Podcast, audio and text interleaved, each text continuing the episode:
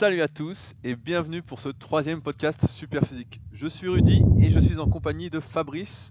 Nous sommes les fondateurs du site superphysique.org et nous sommes heureux aujourd'hui de vous retrouver pour vous parler des trois facteurs les plus importants pour l'hypertrophie quand on est un pratiquant naturel de musculation, c'est-à-dire sans dopage. En effet, euh, L'hypertrophie musculaire, c'est le, le développement musculaire, le développement des muscles, la croissance musculaire. Tout ça, c'est synonyme. Le, problème aujourd'hui, c'est que si vous débutez la musculation ou vous suivez beaucoup de personnes, eh bien vous pouvez être perdu parmi la masse d'informations et ne plus savoir quels sont les facteurs primordiaux à utiliser, à appliquer à l'entraînement pour pouvoir progresser. Vous êtes peut-être perdu parmi les sensations, la recherche de la brûlure ou la recherche de l'exercice magique. Et en fait, il existe trois principes fondamentaux qui vont vous permettre, en les appliquant, qui sont très très simples, de progresser sur le moyen et long terme tout ce qu'il faut faire. Donc c'est de ça aujourd'hui dont on va discuter. Et le premier facteur ne sera pas une surprise, puisqu'il s'agit du facteur de la tension mécanique. Fabrice, qu'est-ce que la tension mécanique? La tension mécanique, bon, on va dire qu'en gros, c'est le poids qui va être euh, soulevé euh, au cours d'un exercice euh, donné. Et ce qui est marrant, c'est que cette tension mécanique, on l'a tous en tête, on sait tous que le principe de la surcharge progressive, de mettre de plus en plus lourd sur ces exercices, est un facteur fondamental de l'entraînement. Et pourtant, toi comme moi, on s'est perdu pendant des années à euh, chercher les sensations ou à chercher autre chose plutôt que ce facteur primordial. Je crois même que sur Superphysique, on a fait un article qui disait que à 130 kg au développé couché, on avait à peu près autour de 40 cm de tour de bras. Oui, c'était à peu près l'ordre de grandeur. On disait aussi que si on faisait 20 répétitions à 20 kg au curl incliné avec halter, il y avait très grandes chances d'avoir euh, aux alentours de 42 bras. Donc on avait quand même des idées d'équivalence entre la force et puis euh, la masse musculaire qu'on allait avoir. Et euh, souvent, ben, ce point-là, donc cette égalité force égale masse, elle a souvent été critiquée puis mis en cause, parce qu'il y a plusieurs raisons. Donc on peut peut-être en parler. Donc la première, c'est le, classique. Oui, les haltérophiles euh, sont très très forts. Euh, ils déplacent des charges énormes, mais ils sont pas si musclés que ça par rapport à des culturistes. Mais les haltérophiles, déjà, ils, ils soulèvent très lourd sur une ou deux répétitions et non pas sur une dizaine de répétitions comme on fait pendant nos entraînements de musculation. Donc c'est une première différence et t'expliquera après pourquoi en termes physiologiques ça a de l'importance.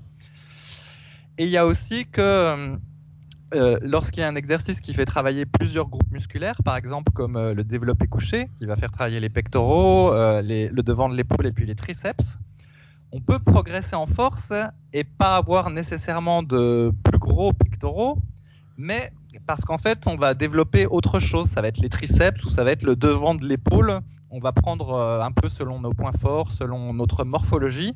Et donc du coup, ça peut donner l'impression qu'être plus fort, ça donne pas plus de muscles, mais en fait si, mais sauf que le muscle des fois qui s'est développé n'est pas nécessairement celui qu'on avait visé par l'exercice. Donc ça c'est un deuxième euh, point. Et un troisième point, c'est quand on se compare avec quelqu'un d'autre, on peut dire ben voilà qu'il y en a un qui prend par exemple 10 à 100 au développé couché, puis un autre qui prend aussi 10 à 100 au développé couché, mais il y en a un qui est beaucoup plus moins musclé que l'autre ou plus. Et la raison, c'est que bah, il y a d'autres facteurs qui vont influer sur le, poids qui va être soulevé au cours de l'exercice, que tu vas mentionner après, et que la taille du muscle n'en est qu'un parmi d'autres, et que du coup, les autres facteurs peuvent expliquer des différences entre deux individus. Mais quand on s'applique la chose uniquement à soi, eh ben, le fait d'être plus fort sur un exercice, il y a quand même de très fortes chances que soi-même on soit plus gros. Mais voilà, ça ne veut pas dire que euh, on sera à force égale, on sera, on aura un physique exactement identique à quelqu'un d'autre, parce que il euh, y a plein d'autres facteurs qui jouent en jeu, dont tu vas nous parler maintenant. Merci pour cette belle transition, Fabrice. euh, je voulais rebondir aussi sur un point, c'est que les exercices d'haltérophilie sont des exercices qui sont très techniques, et on sait que plus un exercice est technique, et plus en fait il y avoir une grande part au niveau du système nerveux, c'est-à-dire de l'apprentissage moteur, d'automatiser l'exercice, et ainsi le travail est beaucoup moins musculaire. Tu l'as un peu précisé avec ton deuxième exemple sur le développé couché, qui fait travailler plusieurs muscles, mais là sur un mouvement d'haltérophilie comme l'épaule jetée ou l'arraché, en fait c'est des mouvements qui sont essentiellement nerveux. Et c'est pourquoi également, pour rebondir sur ce que tu disais, il y a un autre exercice en musculation qui est très nerveux, et qui est légèrement morphologique, ce qui va nous permettre d'introduire un facteur important à prendre en compte pour comparer deux individus, c'est le soulevé de terre. On connaît tous des pratiquants qui sont très forts au soulevé de terre, du moins qui déplacent des charges incommensurables comparées à nous, et qui pourtant peuvent apparaître très légers. Je me souviens qu'à l'époque, je sais pas si tu te souviens, on avait organisé des, euh, des compétitions sur l'île de Puto. Oui, oui, oui. On avait un, mec qui venait, je sais plus comment il s'appelait, peut-être Jean. Il venait de je sais plus quelle salle et il avait fait du soulevé de terre. Je crois qu'il avait pratiquement fait 250 euh, ou 260 kilos et il faisait, je sais plus, 70 kilos. Un mec de 50 ans, je sais plus si tu te souviens comment il s'appelait. Ouais, je, je sais plus, mais ça. Mais on, a, on avait un mec comme ça et en fait, c'est très simple. C'est que un, il était très nerveux et le deuxième point, c'est qu'il avait des très longs bras. Mais vraiment des très très longs bras, ce qui fait qu'il n'avait pas besoin de se pencher exagérément en avant pour réaliser cet exercice. Donc il était d'une part avantagé pour cet exercice-là, et d'un point de vue du caractère, il était en plus bah, fait pour, il avait juste à s'énerver et ça montait en fait. Exactement. Et, donc c'est ce qui explique en fait que suivant la morphonatomie de chacun, c'est-à-dire la, les différences de longueur entre nos segments osseux, les jambes plus ou moins longues ou les bras plus ou moins longs, et la longueur de nos différents muscles, sans compter tous nos antécédents sportifs, eh bien chacun va avoir en fait sa propre courbe de force par rapport à un volume musculaire. Je vais reprendre un exemple euh, qui va tous vous parler peut-être. Fabrice qui fait 10 fois 100 au squat, comme tu faisais à ta grande époque en 5 séries de 10, je me souviens. Oui, oui, oui. fois par semaine. Et bien avec 5 séries de 10, tu avais des cuisses énormes. Ouais. Et moi, à l'inverse, avec 5 séries de 10 à 100 kg, bah, j'avais toujours pas de cuisses, mais j'avais un gros cul. Pour reprendre ton exemple du développé couché.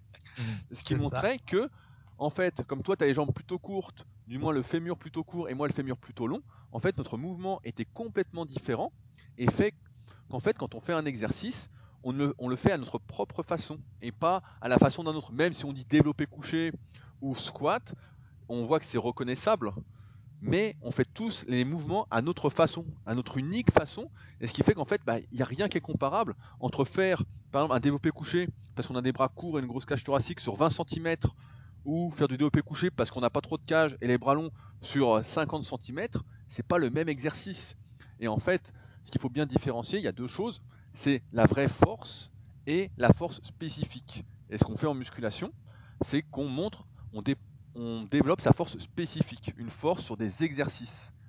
Et comme tu l'as très justement dit, cette force spécifique dépend de la grosseur des muscles, mais également donc de la longueur des segments osseux pour voir sur combien de centimètres on va déplacer la charge, du système nerveux, euh, de son système hormonal, par exemple si on est plus ou moins nerveux. Euh, ça va dépendre de votre hérédité. La dernière fois, je parlais avec euh, un jeune que j'ai interviewé, un truc qui va bientôt sortir. Et c'est marrant parce qu'en 6 mois de muscu, donc quelqu'un qui est très doué pour la force, on discutait de son parcours dans l'interview, et il me dit en 6 mois de muscu, bah, je faisais 130 au développé couché.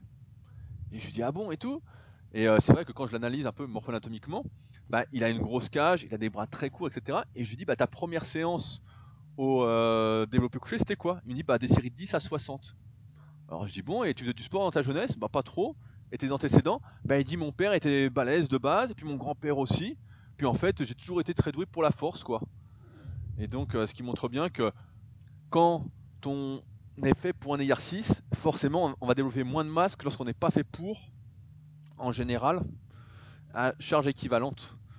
Et euh, ça me rappelle des souvenirs. Je me souviens qu'on était euh, pareil à Puto, on avait des bons exemples entre, euh, je sais pas si tu te souviens, entre Jérôme et euh, Kowok, donc Enguerrand, qui faisait à peu près la même chose au dips, à peu près il faisait 10 répétitions à 50 kg. Et t'en as un qui avait des pecs énormes, Kowok, et Jérôme lui c'est les triceps, il avait presque pas de pecs. c'est ça. Et, ça, ça. et Jérôme par contre avait des triceps très très longs, des bras assez courts, et Kowok c'était un, il avait des bras longs, pas trop de triceps, mais une grosse cage et des gros pecs. Et pourtant c'était les mêmes individus, car c'est la même performance, je veux dire, mais euh, étant donné leur morphoanatomie différente, leur antécédent, etc., bah, tout changeait. Et c'est pourquoi en fait on ne peut vraiment pas comparer deux individus, mais de notre expérience en tout cas, on n'a jamais vu un individu naturel entre guillemets être bon sur une multitude d'exercices et être maigre. Donc euh, le facteur de la tension mécanique, le poids qu'on met, même si ça revient à dire bah, force égale masse, et après on va le préciser un peu dans ce podcast, mais c'est exactement ça pour chaque individu. On a notre propre courbe de progression en force qui va amener une certaine quantité de muscles. Et oui, effectivement, ça peut être dangereux de rechercher toujours la course à la charge, mais pour ça, comme on le verra dans le troisième facteur qui est très important, il faut faire preuve de progressivité. Exactement. Sinon, un autre exercice sur lequel l'effet de levier est euh, très facilement identifiable, parce que au niveau du squat ou du soulevé de terre, c'est un, peu plus compliqué parce qu'il y a plusieurs articulations qui sont mises en jeu, donc euh, on va se pencher plus ou moins ou quelque chose comme ça. Mais si on prend l'exercice tout simple qui sont les élévations latérales avec halter, c'est évident que quelqu'un qui a des très longs bras doit développer beaucoup plus de force, de puissance pour soulever le même halter que quelqu'un qui va être beaucoup plus petit et plus trapu en fait, et qui a un levier beaucoup plus favorable.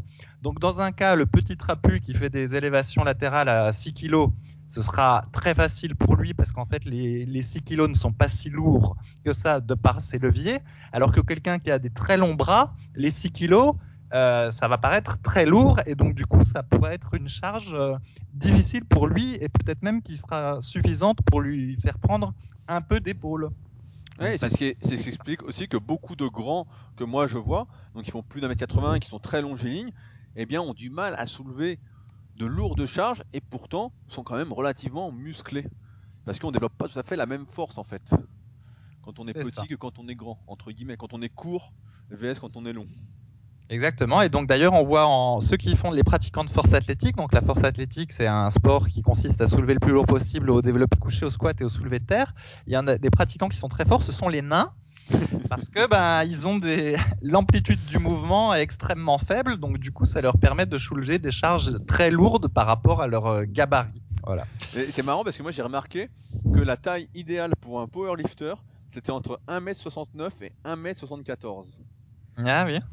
donc dans les catégories de base, petit aparté, mais euh, quand on fait moins d'un mètre 70, il faut être en moins de 83 kg, donc c'est taille plus 15.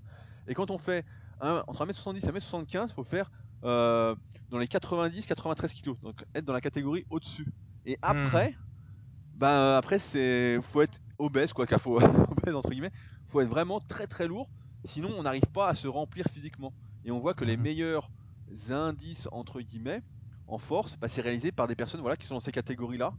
C'est là, qu'on voit des mecs qui peuvent tripler leur, squat en 83 ou en 93 kg. Et les mecs voilà, font. Ce que je dis, la taille magique, c'est toujours 1m73 à peu près en force. ah oui, puis même pour le culturisme, souvent on dit que entre 1m75 et 1m80 en général, c'est pas mal parce qu'on a des, des, bons leviers et que quand on est plus grand, c'est beaucoup plus difficile. Et d'ailleurs, toi qui es assez grand, euh, on peut voir que tu as eu euh, comment as beaucoup de mérite euh, d'avoir réussi à remplir toute ta structure parce que plus on est grand en général, plus c'est difficile euh, de, de, prendre du muscle. 16 bah, ans d'entraînement. Alors maintenant, le truc c'est qu'il faut pas dire force égale masse et puis soulever le plus lourd possible juste comme ça.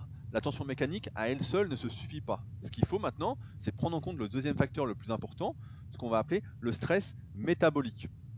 C'est-à-dire concrètement qu'il va falloir effectuer non pas des exercices super lourds ni trop légers, mais dans un, certain, nombre de répétitions, c'est-à-dire un certain temps sous tension. Euh, est-ce que tu veux développer un peu Fabrice? Euh, on pourrait, je sais pas si c'est la peine, on pourrait parler des, cycles énergétiques. Et en gros, le, cycle énergétique qui favorise le plus le développement musculaire, euh, c'est ce qu'on appelle euh, l'anaérobie lactique. voilà. Et donc, en général, on est au pic de ce cycle avec des efforts entre 40 et 60 secondes en moyenne. Et l'idéal, donc, c'est que les, séries que nous allons réaliser en musculation fassent à peu près cette durée et selon les exercices, parce qu'évidemment, euh, par exemple, faire des, des extensions de triceps, euh, euh, c'est beaucoup plus rapide que faire du squat. Mais bon, selon les exercices, on dit qu'en général, il faut faire entre 8 et 12 répétitions pour être dans le bon, dans le bon tous en tension, dans le bon temps sous tension qui va maximiser le stress métabolique. Donc l'idée, c'est d'utiliser le poids le plus lourd possible des séries euh, entre 8 et 12 euh, répétitions, ou un peu plus selon les, exercices.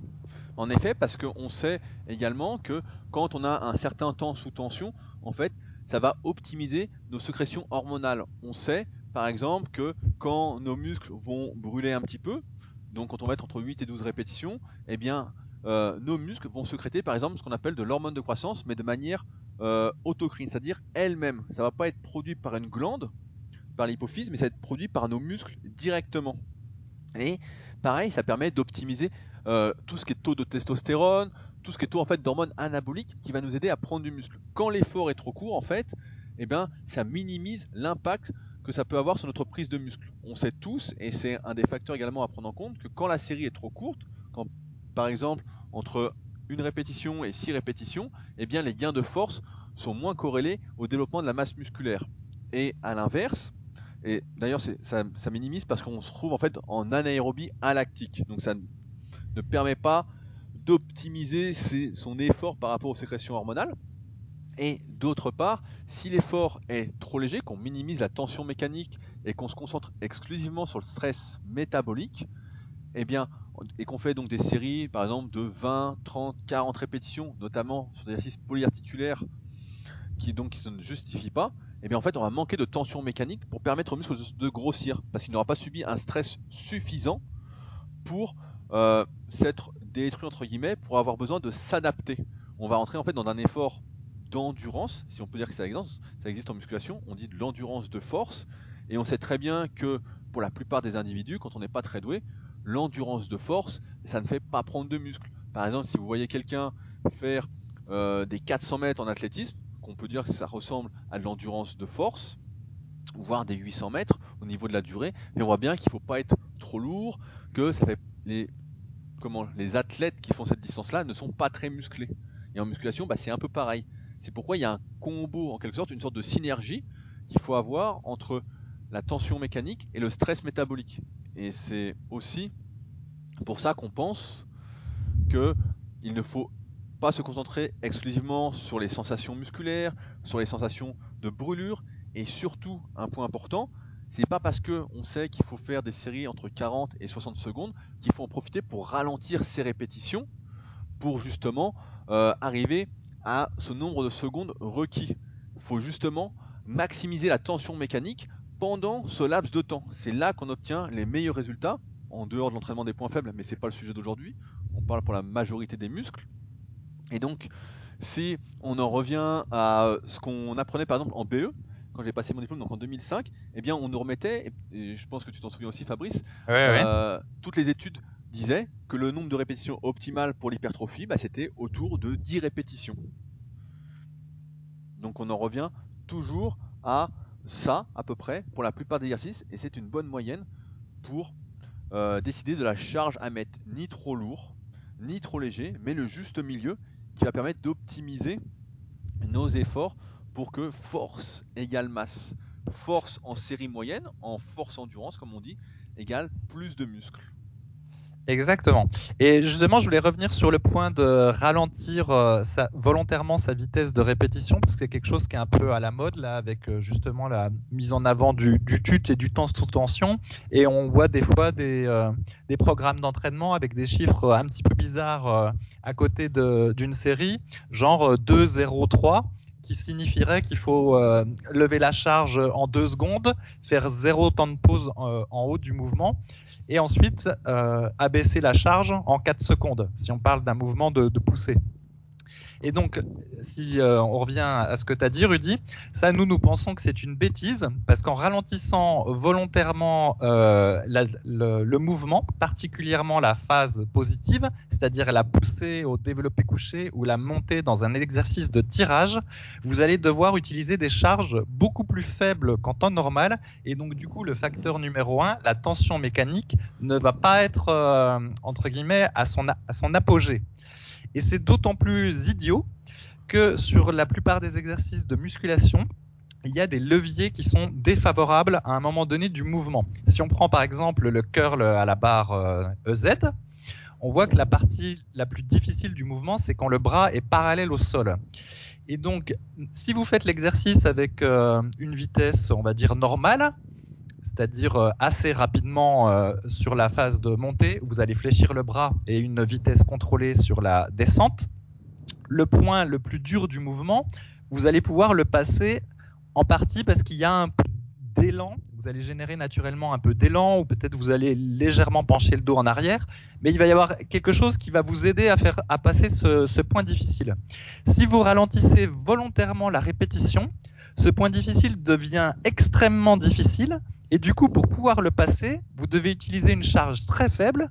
Et moralité, en fait, sur le reste du mouvement, eh bien, même si la répétition est ralentie, ben, la tension musculaire est, encore plus faible. Parce que du coup, le poids utilisé est très très faible. Donc c'est vraiment une, une, bêtise à tous les points de vue de vouloir euh, ralentir la, la phase positive d'un mouvement. C'est bien expliqué. Euh, enfin, le troisième facteur qui est important pour prendre du muscle quand on est naturel, eh ben, c'est évidemment de progresser.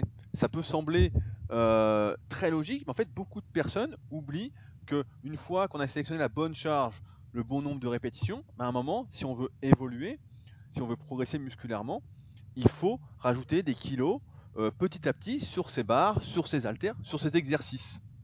Et c'est pourquoi on doit se forcer à chaque séance ou presque à essayer de faire un petit peu mieux. Donc un petit peu mieux, ça peut être en fonction des exercices. Bah, par exemple, rajouter un peu de stress euh, métabolique. Donc par exemple rajouter une répétition par-ci ou par-là, notamment voilà sur des exercices qui peuvent être où il est dur de charger. Je vais prendre l'exemple des élévations latérales, parce qu'on en a parlé tout à l'heure.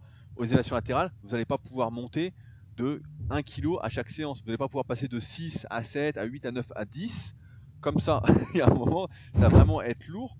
Pourquoi? Parce que le pourcentage de progression, quand on rajoute 1 kg sur 6 kg par exemple, c'est 15%. Et personne ne peut progresser de 15% de séance en séance. Et c'est pourquoi il y a donc des exercices, notamment ceux d'isolation, où ce pourcentage de progression va être trop élevé, où on va par exemple plus insister sur le stress métabolique avant de pouvoir monter la charge. Ainsi, on va pendant un certain temps utiliser ce qu'on appelle un cycle de progression en série plus longue pour nous permettre de rajouter ces répétitions. Et à l'inverse, ce exercice polyarticulaire où on met déjà relativement lourd, et eh bien là on va pouvoir rajouter 1 kg par-ci, 1 kg par-là. Et il est assez évident que si demain Fabrice passe du rowing alter à un bras à 30 kg en série de 10 et qui passe à 40 kg au bout de quelques mois, et eh ben Fabrice va avoir plus de dos ou derrière d'épaule ou de biceps ou d'avant-bras, suivant comment il recrute ses muscles. Et en fait, pour y arriver, bah, il va falloir planifier en quelque sorte son entraînement, ou du moins planifier ses séances à la séance avec des objectifs précis pour justement ne pas s'endormir. Il y a beaucoup de personnes, je trouve, on m'écrit souvent là-dessus, qui oublient en fait ce facteur de progression qui est pourtant simple et qui toute l'année vont faire par exemple 10 répétitions à 80 au développé couché et qui vont dire c'est bizarre je progresse pas. Alors qu'il suffirait de dire bah, je fais 10 à 81 aujourd'hui, puis 10 à 82 après. Alors après forcément il y a des limites, on va pas pouvoir monter comme ça indéfiniment, mais c'est pourquoi après on utilise des cycles de progression qui sont en quelque sorte en forme de vague, on va monter, puis ensuite on va récupérer et redescendre pour mieux remonter, etc. Fabrice, veux-tu ajouter quelque chose là-dessus? Euh, non, sur les cycles de progression, tu as, tout bien dit. Euh, par contre, on n'a pas évoqué les temps de pause euh, entre, les, séries. Dans, dans, le facteur numéro 2, éventuellement, on aurait pu. Bah, ça reprend un, peu le même point qu'on avait déjà évoqué. Si vous prenez des temps de repos entre les séries qui sont trop courts, vous n'allez pas pouvoir utiliser des poids suffisamment lourds lors de vos différentes séries et du coup vous abaissez la tension mécanique et euh, du coup ça devient euh, moins efficace pour la croissance musculaire.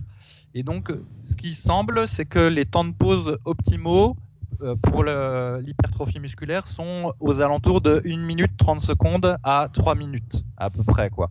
Et quand on prend des temps de repos trop courts, donc déjà non seulement la séance devient plus éprouvante physiquement parce que ça devient un mix musculation-cardio, mais en plus bah, c'est moins efficace pour prendre du muscle parce que les charges utilisées euh, sont réduites. Et si et euh, moi qui ai essayé, on peut imaginer qu'on va se transformer en, super guerrier comme dans Dragon Ball Z et que le corps va s'adapter et que finalement on va réussir à faire toutes ces séries de toute sa séance avec seulement 30 secondes de, 30 secondes de pause entre les séries. Mais en réalité, en réalité cette adaptation euh, n'arrive pas et au final, euh, c'est beaucoup plus difficile de progresser avec des temps de pause réduits. Bah, on se crame complètement. Et moi, j'ai même remarqué que quand on avait des longs segments, justement, on était encore moins adapté à des faibles temps de récupération parce que on cramait beaucoup plus vite. Quoi. Comme il y avait plus d'efforts, et eh ben on cramait euh, beaucoup plus vite. J'ai jamais réussi personnellement à prendre des temps de repos très courts, euh, moins d'une minute ou quoi, à part si vraiment je minimise la tension mécanique et que j'essaye d'améliorer un nombre de répétitions, comme par exemple pour les concours du club super physique. Mais je me souviens de quelque chose que tu avais dit qui était très juste à l'époque où tu étais à fond sur le squat et sur l'entraînement que tu faisais. Ta, ta grande époque où tu cherchais vraiment à progresser, peut-être 2003, où tu avais dit justement que tu avais testé pas mal de temps de récupération au squat et que pour toi le meilleur, le meilleur temps de récupération au squat eh ben, c'était de prendre 3 minutes. Et tu as remarqué qu'en prenant que 1 minute 30 justement, ça minimisait trop la tension mécanique et que tu avais beaucoup moins de résultats sur tes cuisses qu'en prenant 3 minutes. C'est ça.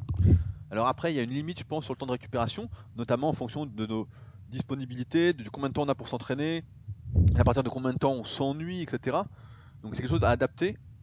Mais dans tous les cas, ne croyez pas qu'en diminuant votre temps de récupération, vous allez maximiser vos gains musculaires. Vous allez seulement maximiser bah, la survenue de sensations au détriment du facteur le plus important. Donc ça, c'est véritablement pas quelque chose à faire. Euh, pour conclure sur ce podcast, euh, trois ressources à consulter. Donc un article qui vient d'être fait sur le site de Fabrice, Musculation Alter. Donc c'est le premier lien sous le podcast qui reprend tout ce qu'on vient de dire, mais en encore plus détaillé pour ceux qui préfèrent lire ou qui veulent aller encore un peu plus loin sur le sujet. Un deuxième lien où je vous ai filmé tout mon entraînement et euh, où je vous parle de comment construire ces cycles de progression en fonction des exercices. Donc la preuve par l'exemple. Et enfin, on a parlé un peu d'analyse morpho-anatomique. Si vous n'êtes pas débutant, parce que c'est pas réservé aux débutants, et que vous voulez savoir comment vous êtes fait, si vous êtes plutôt long, plutôt court, vous avez un tel muscle court, tel muscle long, etc. Donc déterminez un peu votre potentiel et vos facilités. Je vous mets un troisième lien sous le podcast si ça vous intéresse d'en savoir un peu plus sur vous-même. Euh, J'en profite également pour remercier les neuf, euh, comment on peut dire, les neuf personnes qui ont laissé un avis positif de 5 étoiles sur l'application podcast via iPhone ou directement via le logiciel iTunes sur Mac et PC. Euh, c'est vrai, ça nous fait vraiment plaisir, surtout qu'on est au début de ce podcast, d'avoir déjà 9 commentaires positifs et surtout notre note préférée 5 étoiles. Donc je vous remercie d'avance, nous vous remercions d'avance si vous prenez du temps pour nous laisser un petit commentaire sympathique pour nous encourager à continuer. Pareil, de dire, si vous avez des idées de sujets que vous voulez qu'on aborde, eh ben, vous n'hésitez pas à le mettre directement en commentaire ou même mieux directement sur le forum Superphysique, donc www.superphysique.org, puis directement forum. Et puis, bah, on se fera un plaisir de répondre à vos questions, comme vous voyez, dans la bonne humeur, avec plein d'anecdotes sympas. Euh, enfin, un dernier truc, euh, pour le son, j'ai eu quelques retours comme quoi c'était mieux. Donc n'hésitez pas à me dire comment vous sentez le son, si c'est mieux ou pas, si ça s'écoute, si c'est un peu compliqué. On essaiera de changer des trucs si ça va pas. Moi, quand j'écoute sur mon ordi Fabrice il l'écoute, ça a l'air d'aller. Donc euh, c'est sûr qu'on n'aura jamais une super qualité vu qu'on fait ça par Skype et à distance, pas en direct. Mais euh, on essaye de faire du mieux qu'on peut. Mais si vous pensez qu'on peut s'améliorer, nous sommes tout oui à vos conseils pour mieux avancer ensemble encore une fois. Euh, sur ce, merci de votre écoute et on se retrouve donc mercredi prochain pour un nouveau podcast dans la bonne humeur avec Fabrice. À la semaine prochaine. Salut